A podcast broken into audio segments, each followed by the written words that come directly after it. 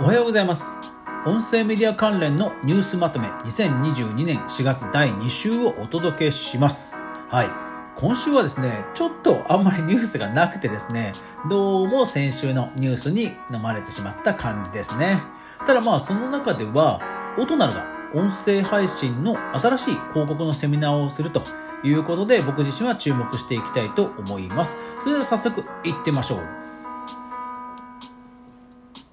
はい、どうも、かぐわです。えー、おなじみの音声配信関連の、えー、ニュースまとめお届けしましょう。今週は、まあまあまあ、あの、ほどほどの ニュースでしたけどもね、えー、早速テック戦略関連からいってみましょう。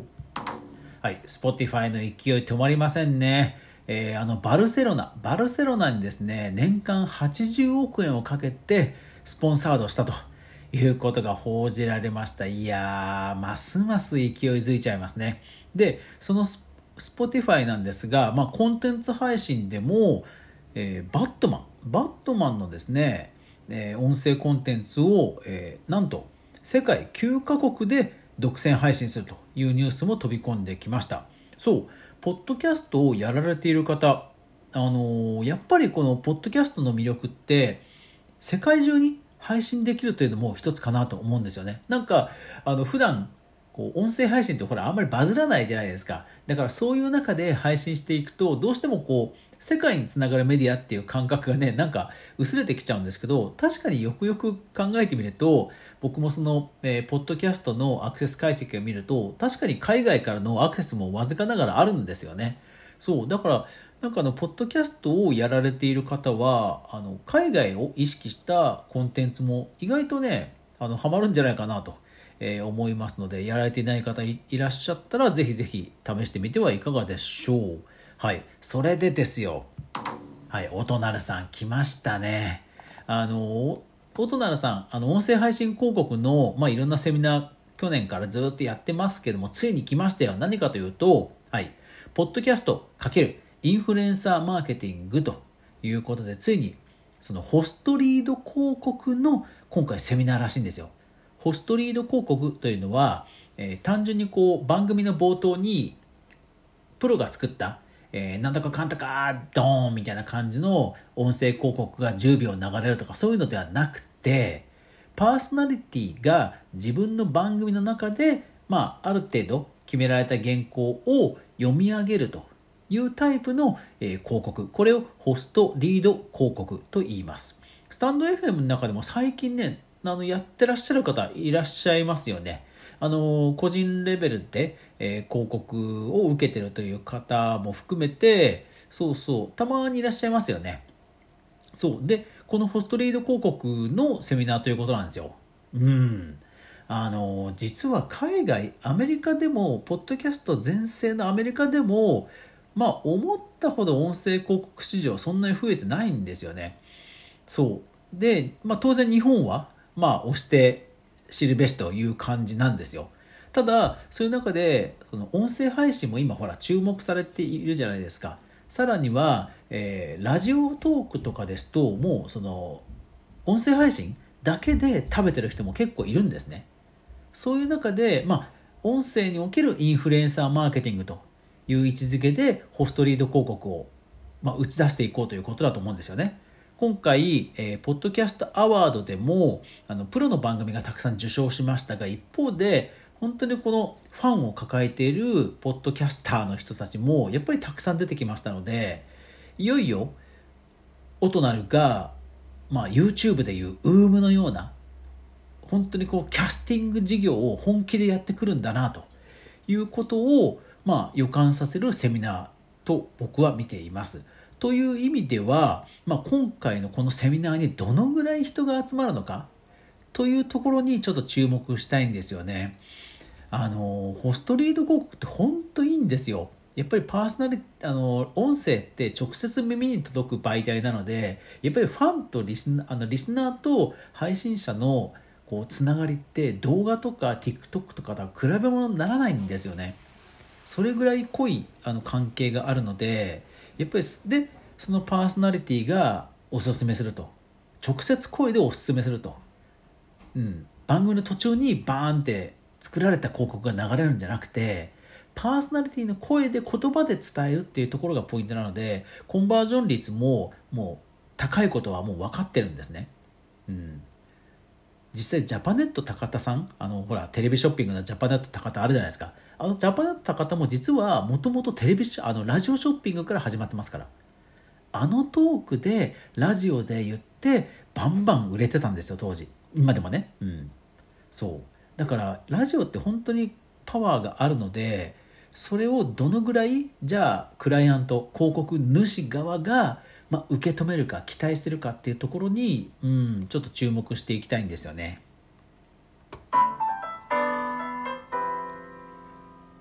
はい。えーと、戦略テック関係すみませんちょっとあの 長々と言っちゃいましたがあとそれ以外ですと iFlyer というところが、えーと、なんかスマートスピーカー向けの、えー、ニュース番組を配信したりあとは、えーと、モバラジというところが社内法ラジオなどの企画をしてえー、ある賞を取ったということが報じられていましたね。はい、では次行きましょう。コンテンツ関連です。はい、コンテンツ関連ね、まずは Voicy と、えー、 ONE PUBLISHING、まあ、学研ですね。学研の、えー、が組んでオリジナルの番組を提供すると。まあ、学研もね、こう、キッズに向けたいろんなお客さんたくさん持ってますので、で、 Voicy ってね、ワーママさんとか、いろんなこう、主婦層もたくさんいらっしゃる媒体なので、いらいる媒体なので、うん、相性いいんじゃないかなと思います。それから京セラ提供番組がポッドキャストで配信開始。そうそうそう。こんな感じでね、もう自前でね、あの、大手は番組持っちゃった方が絶対いいですって、本当に。あの、北の、ん？あの、北の国から違う、違う。違う、えっ、ー、と、北の家族から違う。北欧暮らしの雑貨店か。かな？うん。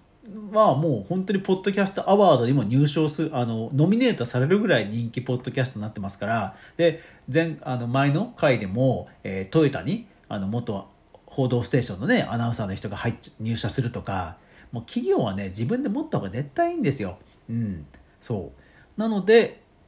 なのでなのではいこれを聞いてる皆さんこれを聞いてる音声配信をされてる皆さんどんどん企業に売り込みましょう。売り込みましょう。企画からやりましょう、えー、野村貴文さん。野村貴文さんという方が本当に個人でそういうプロ音声プロデューサーやって独立されて今、えー、Apple Podcast のランキングを席巻するぐらいものすごく、まあ、人気で稼がれて今いらっしゃいますので、うん、個人レベルの規模感で言えばもうビジネスに確実になるんですよ今。なのでぜひぜひ、えー、チャレンジしてみましょう。はい、であとスタンド FM が、えー、とプレミアムウィークということでなんかお笑い芸人さんですかねお笑い芸人さんを、まあ、ラインナップして連続でね、えー、配信していくということをやられるそうです。まあなんか企画のね、人がついに入るんですかね。なんかあんまりかつてこういう企画なかったような気がするんですけど、なんかね、だいぶ企画に力入れるんでしょうかね。はい。さあ、あとはですね、社会データ関連です。オトバンクが、え定期的にね、ランキング出してますが、今月も4月分のランキングが出ました。今月のランキングはね、やっぱり新入社員シーズンということで、松下幸之助さんの本とか、まあ、いわゆるビジネスの入門書的な本が結構ランクインしてましたね。ね時代ですよね。時期ですよね。はい。それから著作権関連で言うと、えー、メーガン妃さん、うん、まあ、海外の有名な方ですけども、え、自分でね、そのポッドキャストの番組名をちゃんと商標登録するということをやられたことが報じられていました。まあそうですよね。ポッドキャスターさんってやっぱり個人でやってる方が多いので、どんなに有名人だとしてもビジネスとしてのちゃんと座組はあの意識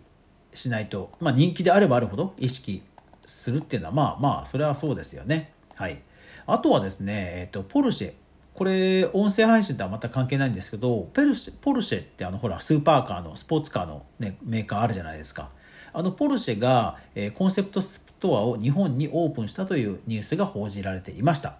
でですねこれ 実は私の知り合いの人が無断で写真を転載されていたっていうことがあってそれで僕ピックアップしました。いやー世界的ブランドでもやっちゃうことあるんですね。そうそう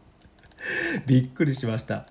そうまああの直接広報に電話してあのちょっとどうなったかはまだ僕も知らないんですけどはい。まあ、そんなことがあるようなので、あったようなので、皆さんもね、自分の作品を、作品とおぼしき、えー、報道、ニュースがあったら、大手でも、はい、物おじせずにどんどん広報に確認しましょう。やっぱりやってる人は単なる一個人なの、ね、個人、本当に普通の人だと思うので、やっちゃうことって絶対あると思うので、うん、あの、いわゆる過失ですよね。うん、知らずにやってしまうということは当然あると思うので、はい、それはちゃんと言ってあげましょうということですね。はい。というわけで今週はちょっと、あの、本数としては少なかったんですけど、とにかくまあ今後の YouTube ですよね。Spotify 一強の流れを止められるのは多分 Spotify、あの YouTube だけなので、YouTube のとにかく今後風に、あの、ポッドキャスト勢の皆さんはね、注目かなと思います。というわけで最後までご視聴ありがとうございました。また今週も、えー、素敵な1週間にしていきましょう。それでは皆さん、いってらっしゃい。